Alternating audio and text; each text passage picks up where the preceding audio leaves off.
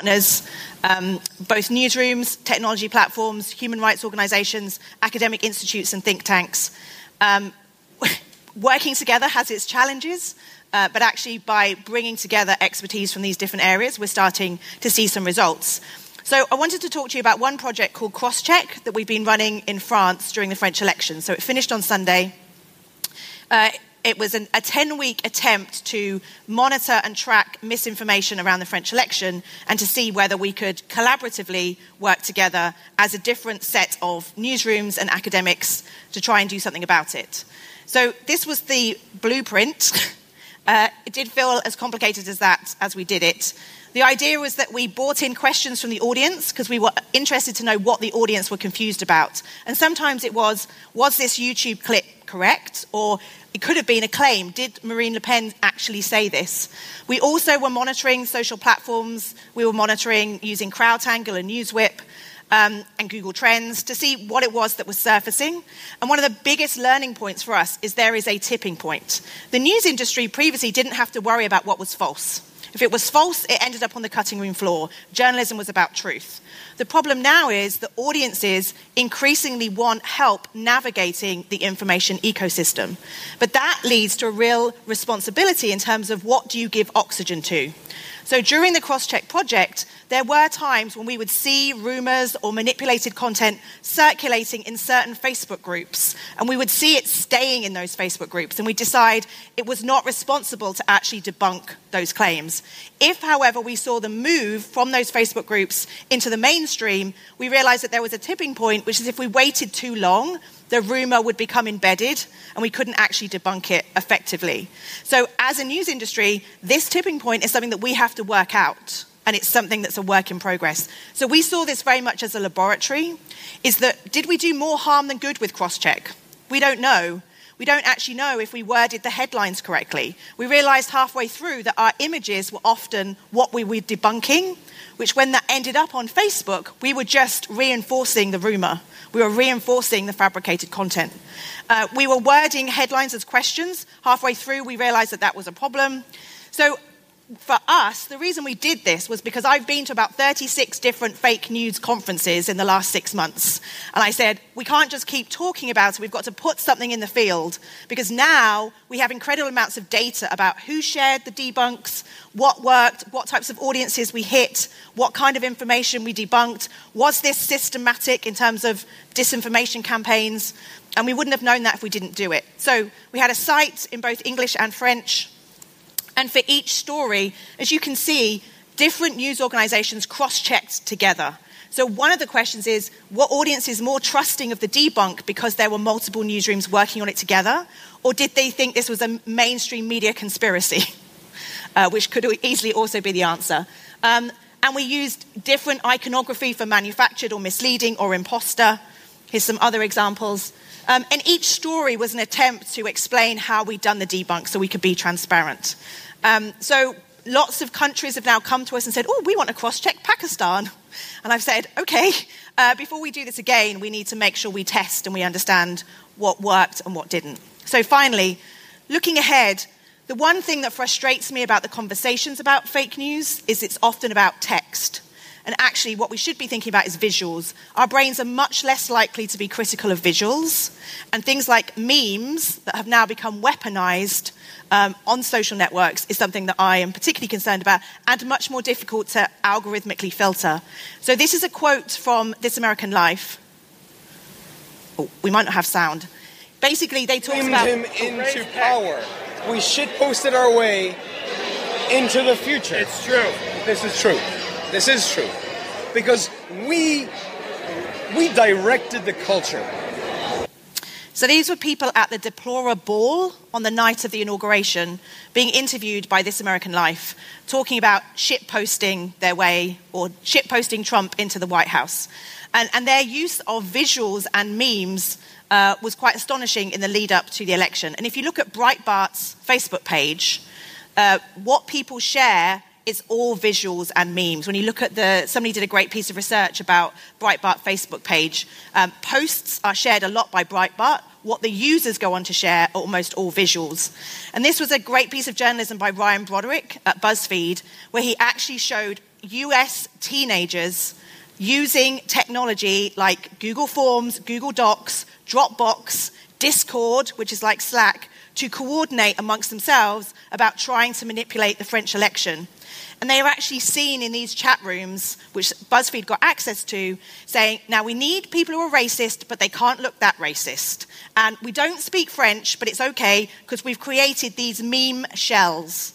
So, in these kind of folders, they were creating these memes that people could just take and then drop into the Twitter sphere. So, for me, when we look at what happened in France, what will continue to happen globally, uh, the role of visuals and memes, which we can dismiss as, well, that's not really serious, are actually uh, being used in, I talk about weaponized memes. Uh, for me, they're really concerning. The other thing I worry a great deal about are closed messaging apps. So I've just spent time in Asia. Every single Asian country has a different dominant messaging app, whether it's Kakao Talk in Korea, whether it's Viber in Myanmar, whether it's Line in Thailand and Japan. Um, in terms of how we think about fighting mis and disinformation, not just political, there are huge concerns in these areas around access to information around science and health.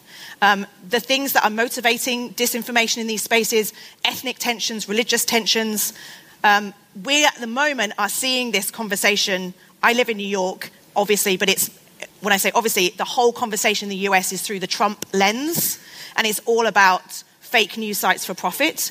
And actually, globally, this is a significant issue that's not being discussed. In the Philippines, Internet.org, which is Facebook's program, means that many people in the Philippines think the internet is Facebook. So we have people who have come to new technology without li- literacy skills um, in very polluted ecosystems uh, and not quite sure what to do with that. So finally, um, there's a great initiative, and I think we just have to keep trying keep having to try and test. This is in Colombia. To spread false news, people can actually send a WhatsApp message to an organization. They will debunk it for you, but only if you promise to spread it amongst your own networks. And certainly, I met with somebody from India yesterday who said it's all on WhatsApp. And he said the amount of disinformation on WhatsApp is appalling. And he's, and he's a journalist and said, I don't really know what we, what we can do about it. But I leave you with this, which made me cry over the weekend almost. When the Macron leaks dropped, uh, again, Ryan Broderick from BuzzFeed put this out. In the Caymans thread on 4chan, they linked a French journalist debunking the story because debunks are a form of engagement. So here's us spending a lot of time and energy over the last 10 weeks trying to debunk misinformation in the French election. And ultimately, we were clearly playing right into their hands. So I leave you not with solutions, but just to say this is complex and difficult, and we need to be very careful about what we actually do. So thank you.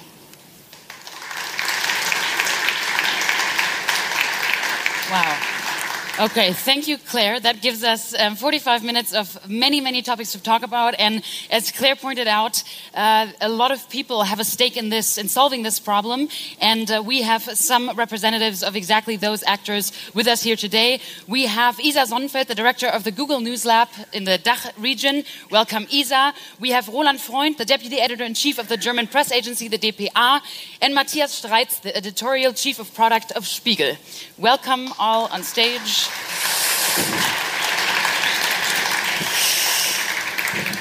Whew. Claire, I will start with you since you have given us just so much input to think about and worry about, quite frankly. So, we have this whole ecosystem, we have bot factories and troll.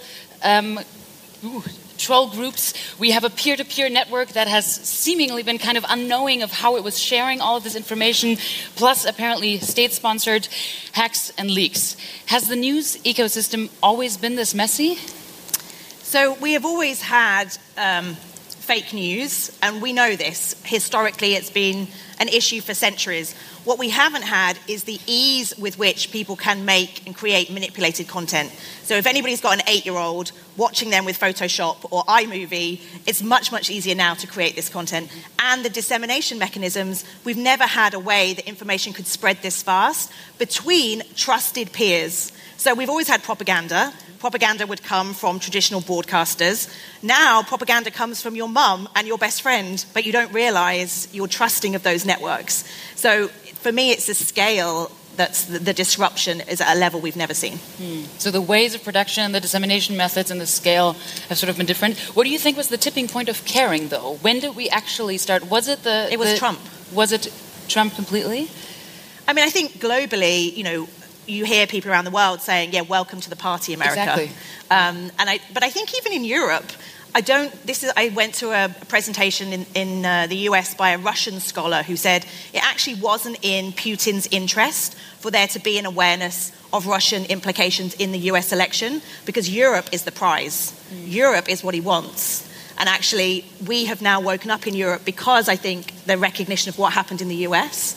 But I do think, I mean, there's an organization in Brussels called EU versus Disinfo, and they've been tracking disinformation offline and online for the last two and a half years. Only now are they getting called up by journalists, being like, tell us about this. You know, I just think we weren't looking right under our own noses. So you pointed out seven types of dis and misinformation.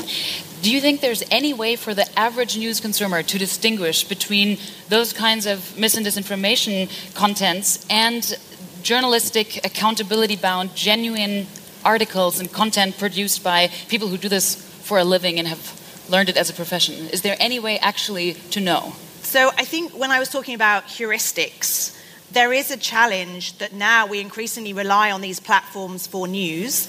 But previously, you would go to a newsagent and you would give them money and you would buy Der Spiegel. And you would know in your head, I am reading trusted news. The problem now is when you get it in your timeline, it looks the same as everything else. And Mark Zuckerberg didn't deliberately come up with Facebook to create these problems.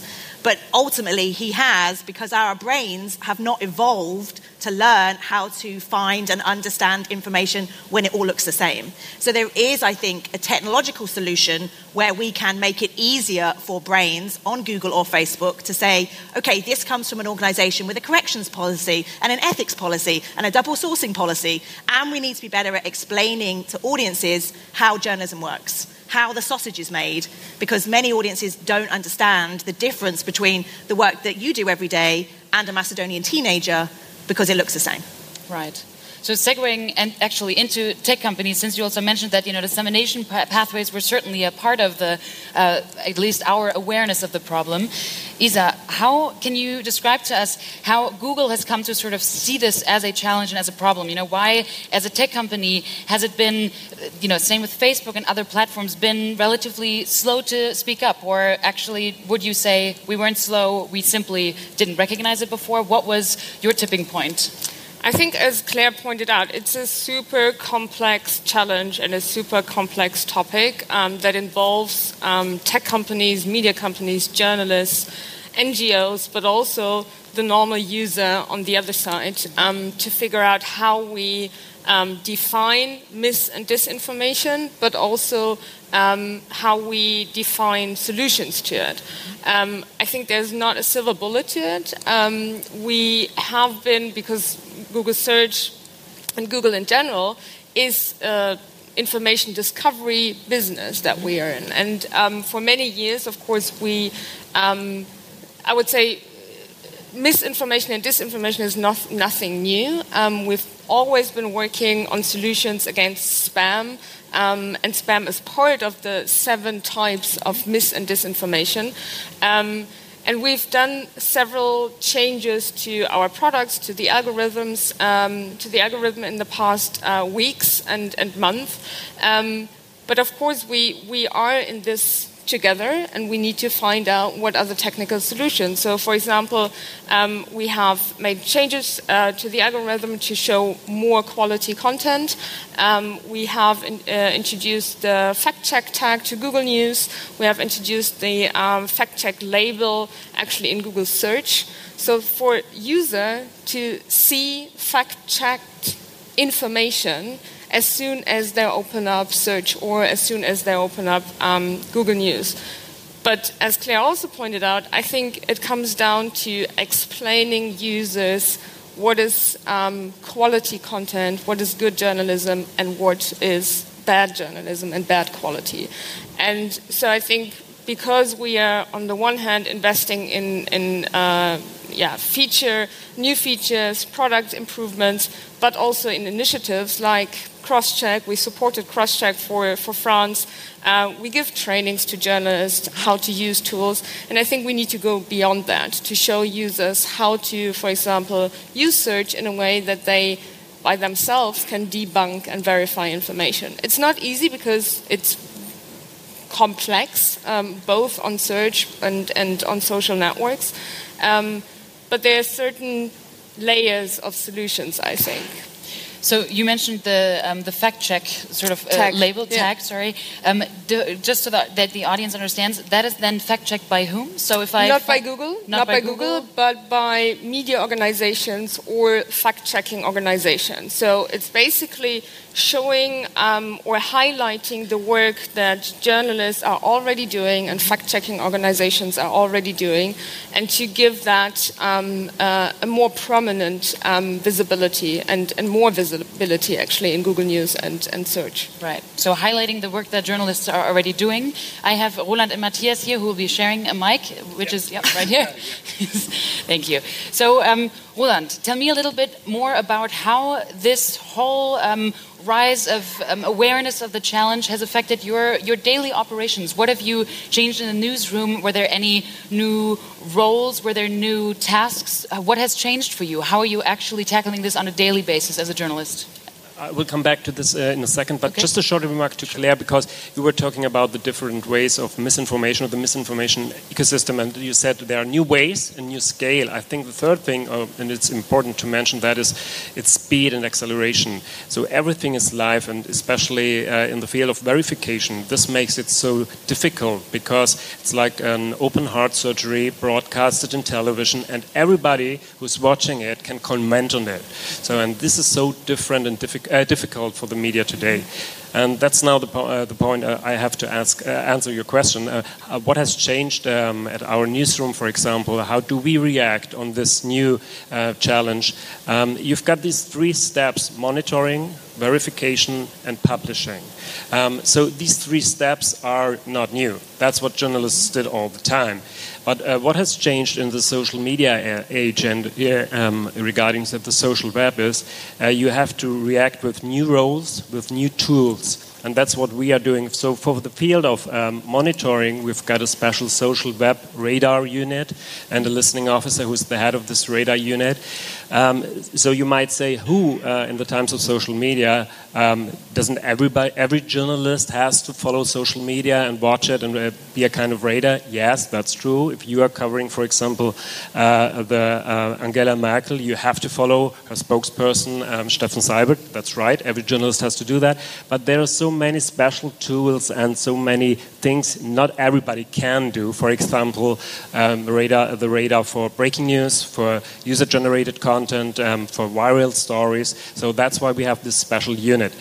There's a second step regarding verification. We've got a, uh, just uh, announced a verification officer. Uh, he might be here as well. Yeah, Stefan Voss. Um, he's, he's the expert uh, for this new team um, at DPA. It's the same thing again. So every journalist has to fact check, and um, um but, but we need experts especially for picture verification, for example, which is very difficult to do. Some are really easy fakes, but it's very difficult uh, to, to uh, verify uh, some pictures, um, especially in war and uh, criminal um, things. Um, so this is the th uh, second step. And the third one is publishing.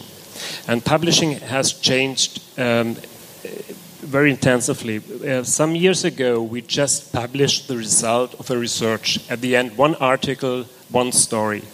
Nowadays, I, I, uh, I um, talked about live. We are publishing. Uh, publishing is much more like a process. So every bit of information which we know, and sometimes what we don't know, we make this uh, clear as well, we have to publish because it's a live situation. So publishing is not one article, one research result, it's much more process, a live process. So we've got these new formats, you've got them too, like what we know, what we don't know. And this is very important because otherwise you can't react on the live situation. Matthias, what about you? We've, we've had our fair share in Germany, even in the last couple of weeks and months, with mm. you know quotes taken out of context or not even ever having been said by these people. Um, even now, already leading up to the election, we are definitely part of that ecosystem of mis and disinformation. What has happened at Der Spiegel to tackle this?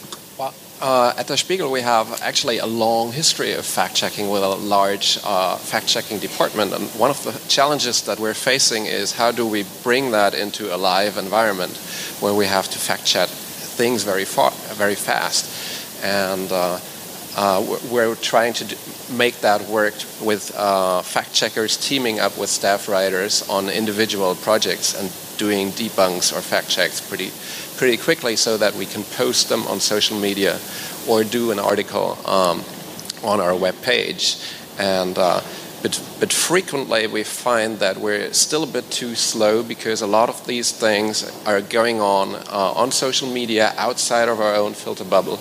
And then we have to use these monitoring tools in order to even see what stories are going viral. And then we have to react. And sometimes we find that, well, this is three days old do we do a debunk or not? This may be too late. If you have a live debate on television, you need to be quicker, even. And uh, so you have to do a balancing act there. there. Uh, the traditional fact checkers are saying, well, a fact check takes, takes time, we can't do that in a day.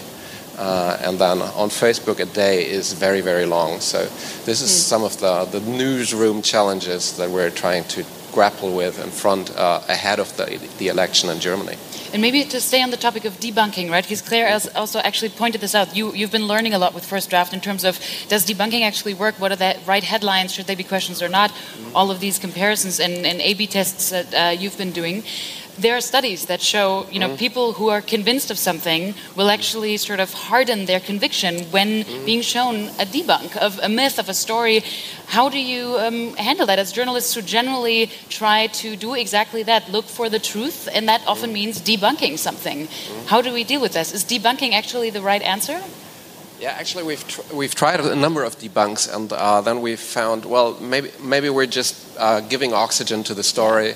We're, we're, pushing it again on social media, like Macron leaks. Yeah. Something will, is going to, going to stick. Mm. Even those people uh, who voted for him are going to believe he had an uh, account on the Cayman Islands, maybe. So what we're trying to do is not uh, debunk individual stories, but see out, see what systems of misinformation or uh, wrong beliefs are out there and then sort of do a meta analysis of that. Um, so, what actually did happen in Sweden without debunking an individual fake article, mm. but uh, just doing a piece about Sweden, or uh, yeah, th th things like that. And then, how do you pierce the filter bubble on on um, on Facebook or on social media to get that to the people who might be believing uh, the disinformation? That's the other.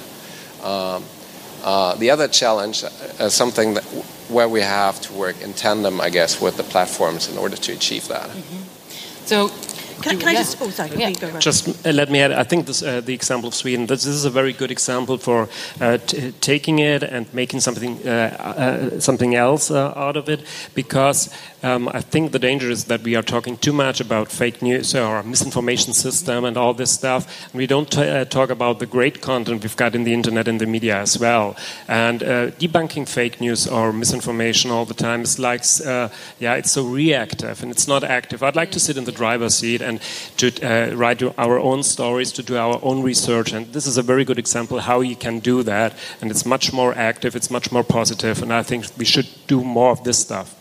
So basically, to offer the, the almost a counter narrative, or at least the you know the sort of accurate narrative, right? Mm-hmm. But then I think there's a there's a technical part to that, right? So if everyone's looking up uh, what happened last night in Sweden, and maybe something did happen in Sweden, but let's say Google is then you know the platform where people search for Sweden, right? Is there part of it. Is there an algorithmic solution to this? You mentioned that Google has you know, changed the, the search algorithm as well. Can you tell us a little bit more about the sort of tech aspect that you're taking yeah, for um, very specific large incidents, for example? Of course. Um, I mean, there are 100 million searches every day, and 15% of these searches every day are new. So people are typing in new search queries. Um, and there were cases where we didn't show the high quality content on top. But we showed misinformation or um, content that was um, misleading. Um, and we are not perfect, the algorithm is not perfect, um, but we, over the past years and actually over the past months, um, more, more actively um, than ever, have made changes to the search algorithm. So we updated the uh, search rater guidelines. Um, we are looking at um, bringing more high quality content to the top. Um, and we also look into um, this fact check label or these fact check tags. Um, but I think so. That's definitely a technical solution, mm-hmm. and we are we are dedicated and committed to uh, to improve the algorithm going further. Um, but there are also additional initiatives and, initi- uh, and uh, additional things that we should do all together.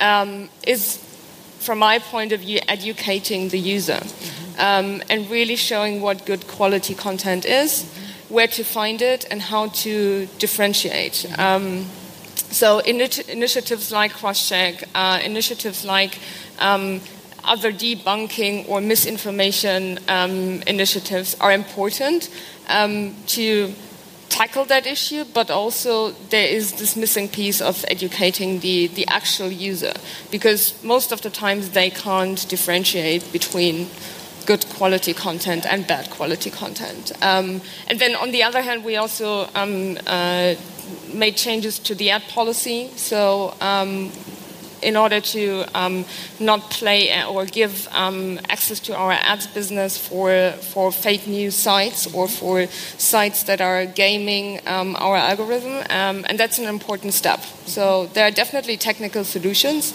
and we're working on it. Um, but it takes the entire ecosystem to tackle that um, to tackle that uh, challenge because, as Claire said, it's not going to go away for the next 25, 25 years. years. Yeah, it's really disconcerting. Yeah. Claire, you also mentioned something, and you kept coming back to it: the power of visuals, right? Yeah. So we have journalists here who, um, you know, we, we write a lot, we use a lot of words. Um, you realized that a lot of this was actually spread in, in memes in very succinct visual form. What do we do about that? Do we respond in kind? Do we all have to, you know, now uh, concentrate on tiny square visuals? And uh, or are you saying we just need to, you know, sort of realize that that's the main avenue to which uh, we through which we reach people? What do we do about this? The power of visual.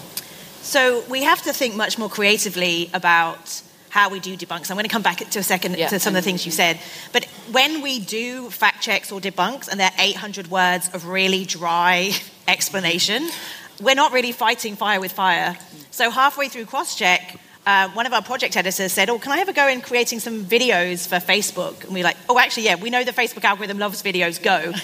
And so they did them, and they went gangbusters. I mean, partly because of the algorithm, but also because they were a much more fun, engaging way of understanding the context. And actually, ICFJ currently has a kind of um, a competition for people to come up with more engaging ways to do effective debunks. BuzzFeed are just hiring a video editor to come up with more. So I think we have to think about how we can use visual things. But just to quickly go back to debunks, I completely agree. Um, our again, going back to our lazy brains, in order to debunk something, you have to, for a split second, accept the falsehood mm-hmm. in order to override it. And so all the psychological literature says that when we do debunking, you actually have to put a new narrative in place for our brains to accept a new narrative.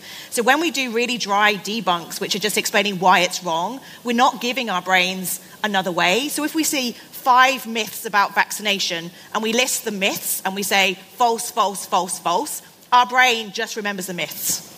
So there's a real science to how we do this effectively. And as journalists, I completely agree. We shouldn't just be playing kind of every single moment and reacting.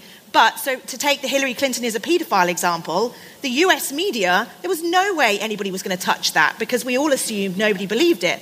Actually, it had taken effect. So I think there's something about newsrooms having to understand the mis and disinformation ecosystem to be much more strategic about how we tell narratives and how we you know, tell stories that aren't just reacting to a particular falsehood, but to say that's taking hold. People are searching for it in Google, or people are asking questions of one another.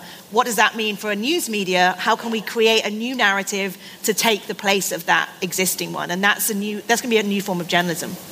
Well, so and it's and it's not just us. So let's don't forget about the, uh, the user and the reader.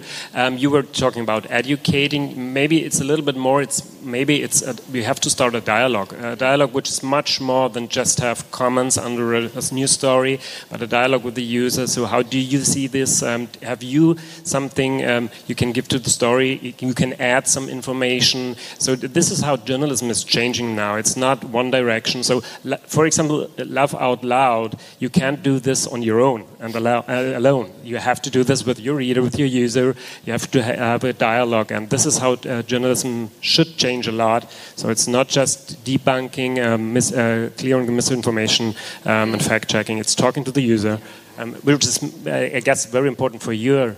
Um, yeah, I was going to throw in another very huge topic, uh, uh, which is we, we have a crisis of belief in journalism, right? Yeah. We have a crisis of trust, and this uh, uh this is reinforcing this this this problem, and we have to deal with that as uh, at the same time, and we're facing uh, as we're facing well declining economics supporting journalism, uh, which makes it harder still.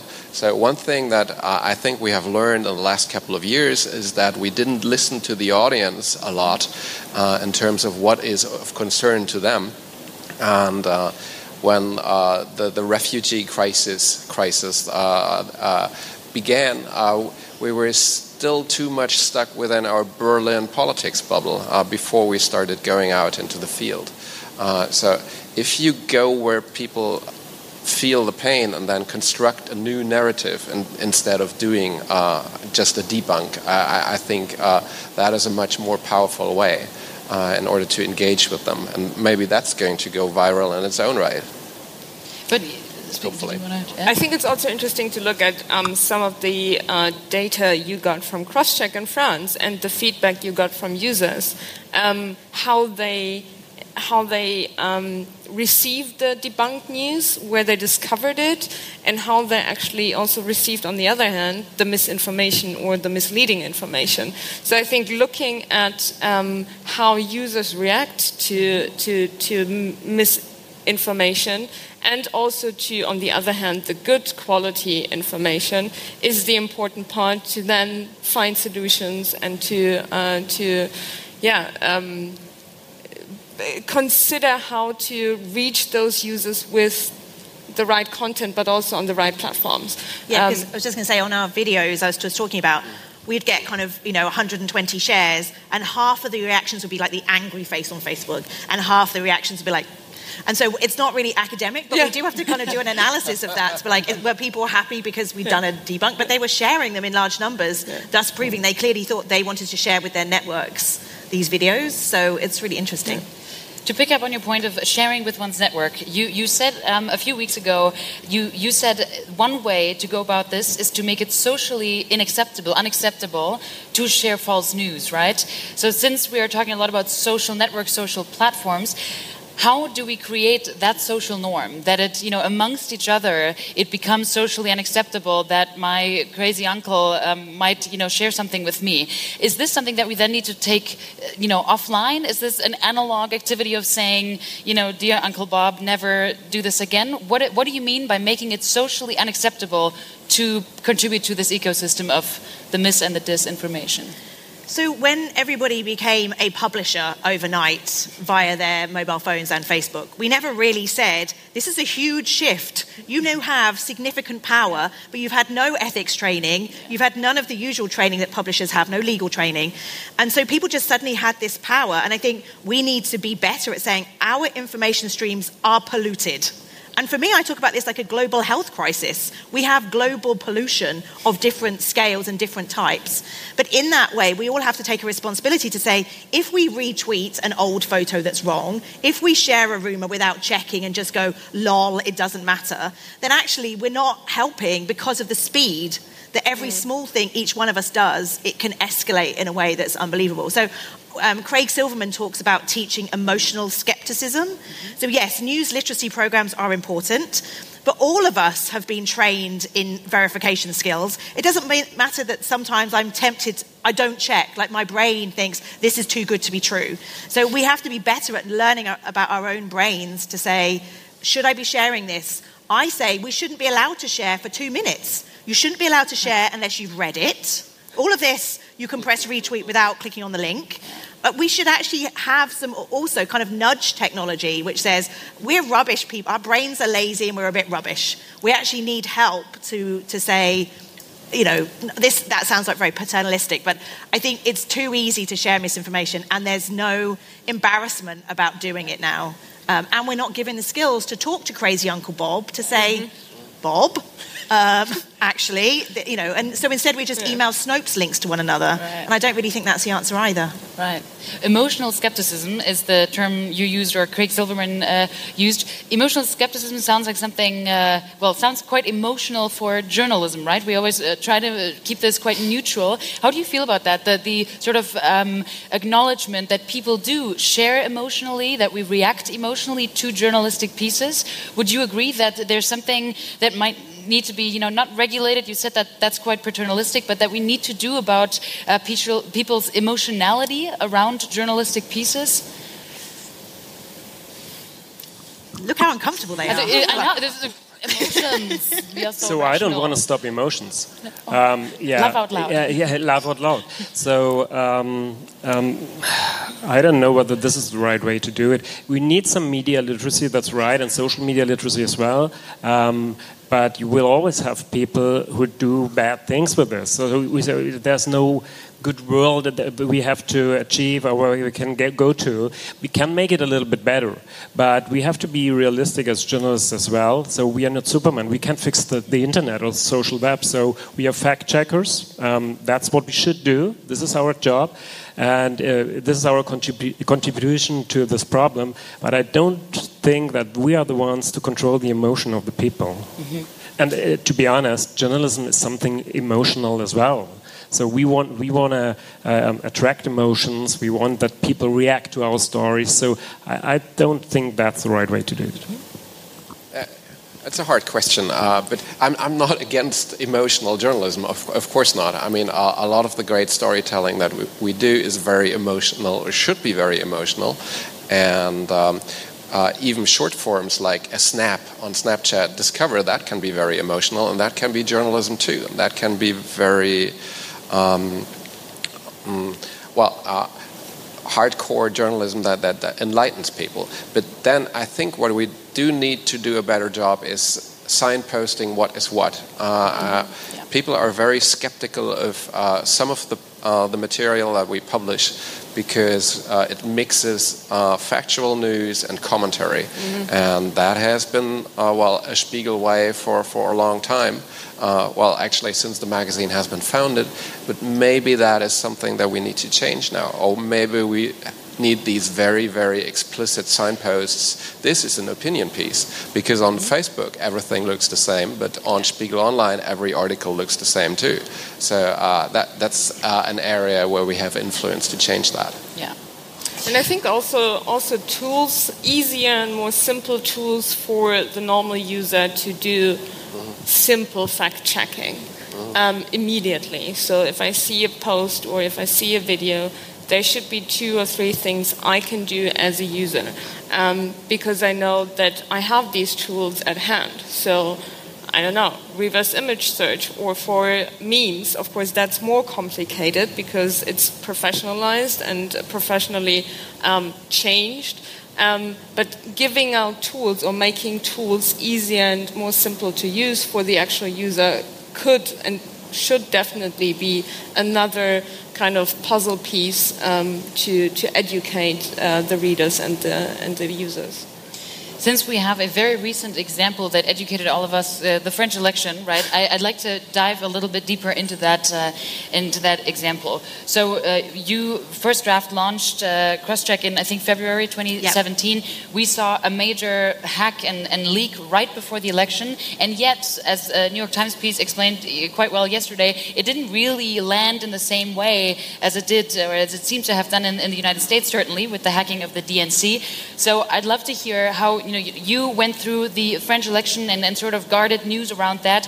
What you, uh, Isa, the, the Google News Lab obviously tracks trends and Google trends around the election as well. Um, Claire, I'd like to start off with you though. Um, tell us a little bit more about what you learned, especially in preparation for events like that. So, what were the you know top three things that we need to be doing ahead of, for example, the German elections in September? So I think one thing that surprised us is that we expected maybe six to 10 stories over 10 weeks, and we had over 60.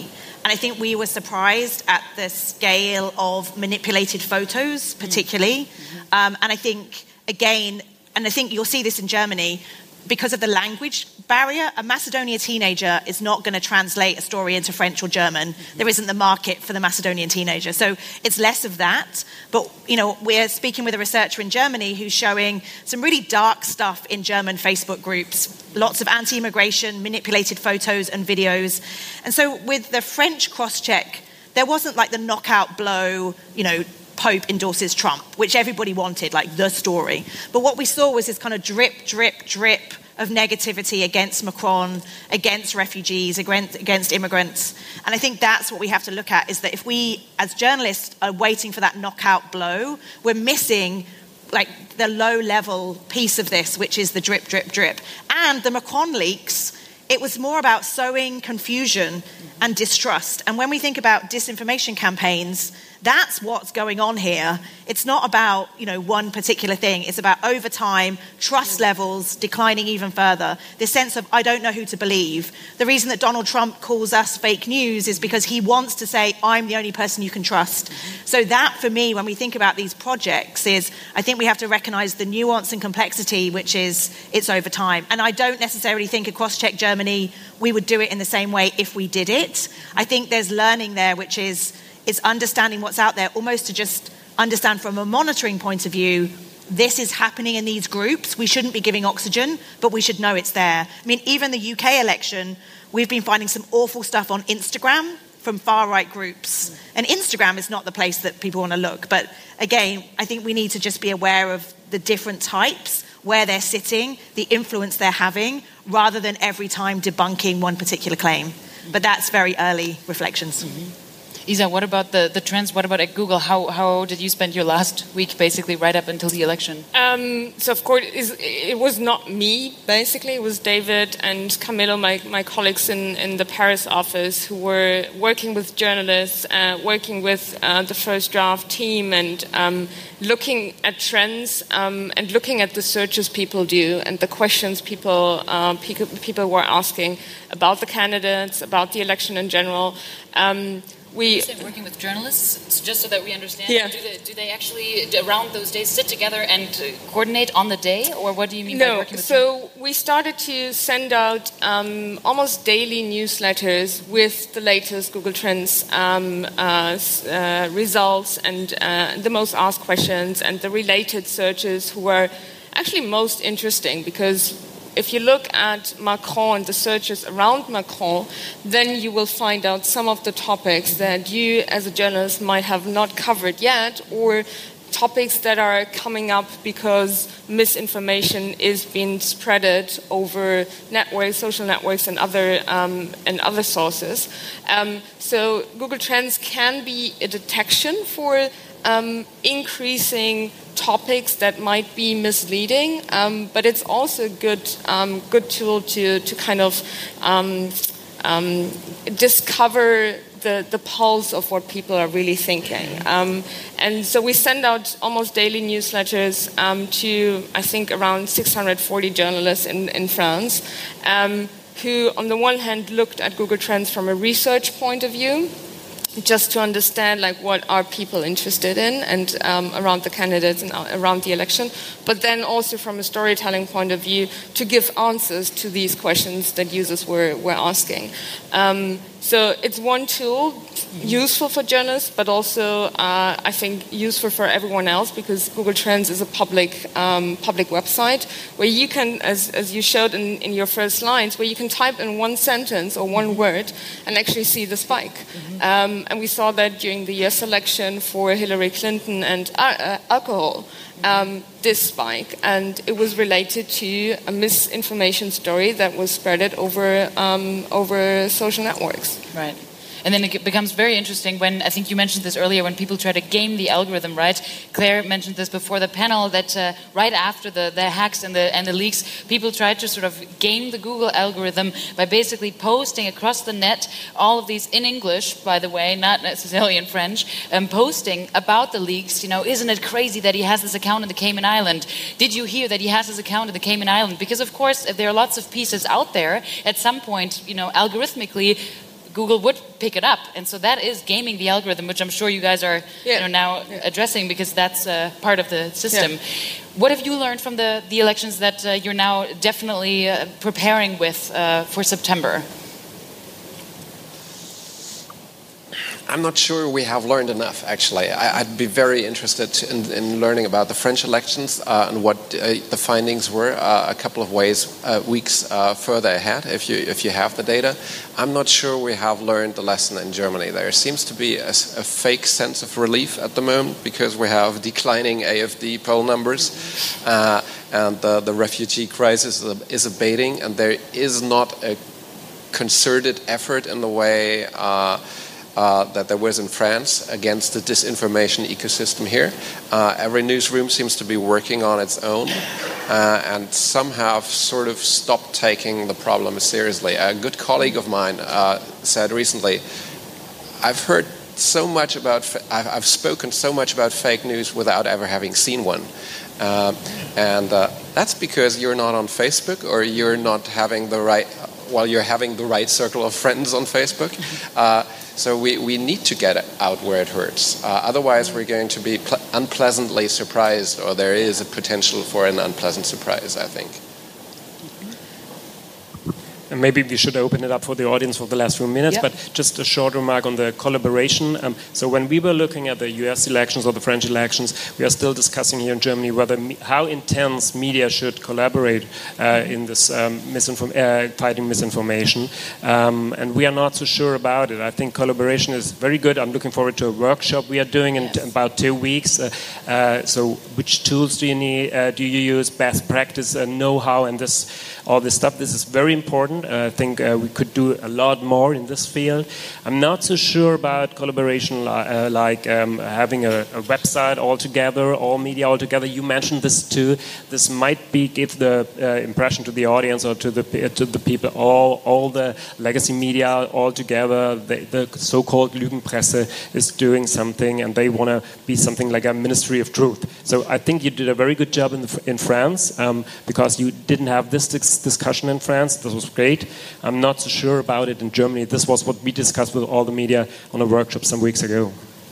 Before I'll open it up to, to, the audience, one more time to you, Claire. You um, mentioned rightly so that this has been a global problem, right?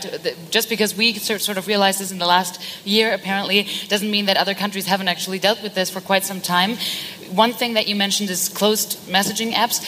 Where else are we not looking yet? Where would you say, um, you know, do we need to absolutely pay more attention? Not just tech companies themselves, not just in the newsrooms. Is there anything else where you would say everyone here in the audience needs to go home and be concerned about this and should, you know, in America I would say call their representative, but uh, where should we be looking? Uh, so, I mean, I think closed messaging apps are the things that we're most going to be affected and this is not a criticism of Mark Zuckerberg, but when he stood up on stage at F8 showing his like wisp from a coffee mug and mm-hmm. talked about augmented reality and how we could all pretend to be anywhere, I was like, are you kidding me? You've got this platform with a real problem and now you're making yeah. another tool to make it easier.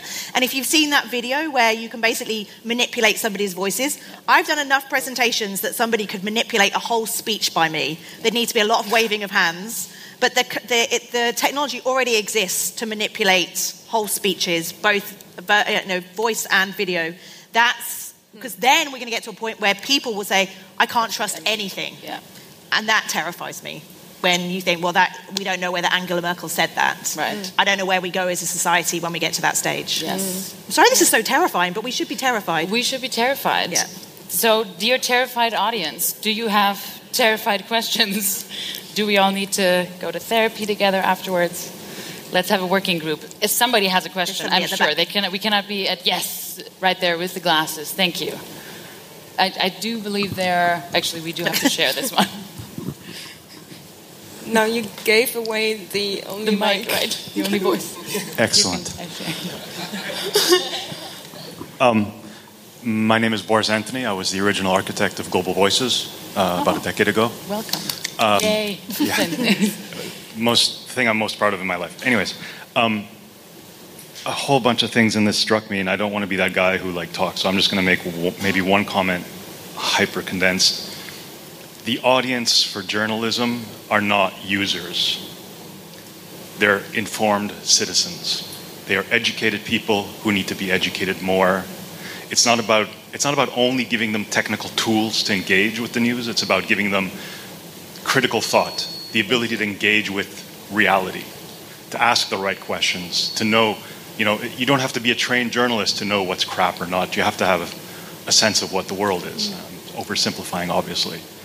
So that's what struck me out of this. This is a huge problem. You know, the, con- the, the Ethan Zuckerman's um, uh, collapse of trust. This is because you have politicians decimating culture. And so you turn as a citizen to journalism and you say, I, I don't believe any of this because I've been told not to. So how do we engage that? Like you guys are doing an amazing job, but who's got to do the job of fixing, in a solutioneering way, uh, the education problem essentially, right? Because we have all this information, now we need to learn how to deal with it. And it's not just a technical problem. It, it helps, but it's not just that. So my question is that, like, So- who's got to do that work? So we have a plea for media literacy here, I guess, or for more media literacy, more um, informed citizen. Also, look up Global Voices. Everyone's a fantastic coalition. You mentioned Ethan Zuckerman. He's at the MIT Media Lab. Also, a wonderful person to look up. Thank you. Would either one of my journalistic colleagues like to take that? Our audience are informed citizens, and we need to inform them more. You mentioned the dialogue. I think that's sort of what you refer to, right? Having a dialogue with our audience. Yeah, I'm, not sure. I, I, I really uh, was very fond of that comment, but uh, that would be an, another panel entirely, I, I guess. One where we have to speak about town hall me- meetings or education in schools, and are teachers qualified enough at the moment uh, in order to, to, to combat this epidemic of disinformation, or are they not? Um, maybe they don't. They, they probably don't know enough, or most don't know enough about the ways this disinformation is spread. So yeah, uh, it took um, a, a couple of years to, to have this mess explode onto the stage of world politics, and it's gonna. I'm not sure if we're if, if that's gonna be fixed in 25 years. It's something we we have to keep on working uh, all the time. But I mean, I agree with absolutely everything you said. I mean, trust in all institutions has, has dropped in a really serious way. And that's why I love Dana Boyd's quote and why I put it up there is that this is so complex and involves so many things, socio-cultural, uh, Uh, and those things are really difficult to fix. But I do agree. I mean, even when you know there's a kind of a journalistic conference, the way that people talk about audiences is so problematic. And if this was an open town hall meeting, people would be standing up and screaming at us as they should do.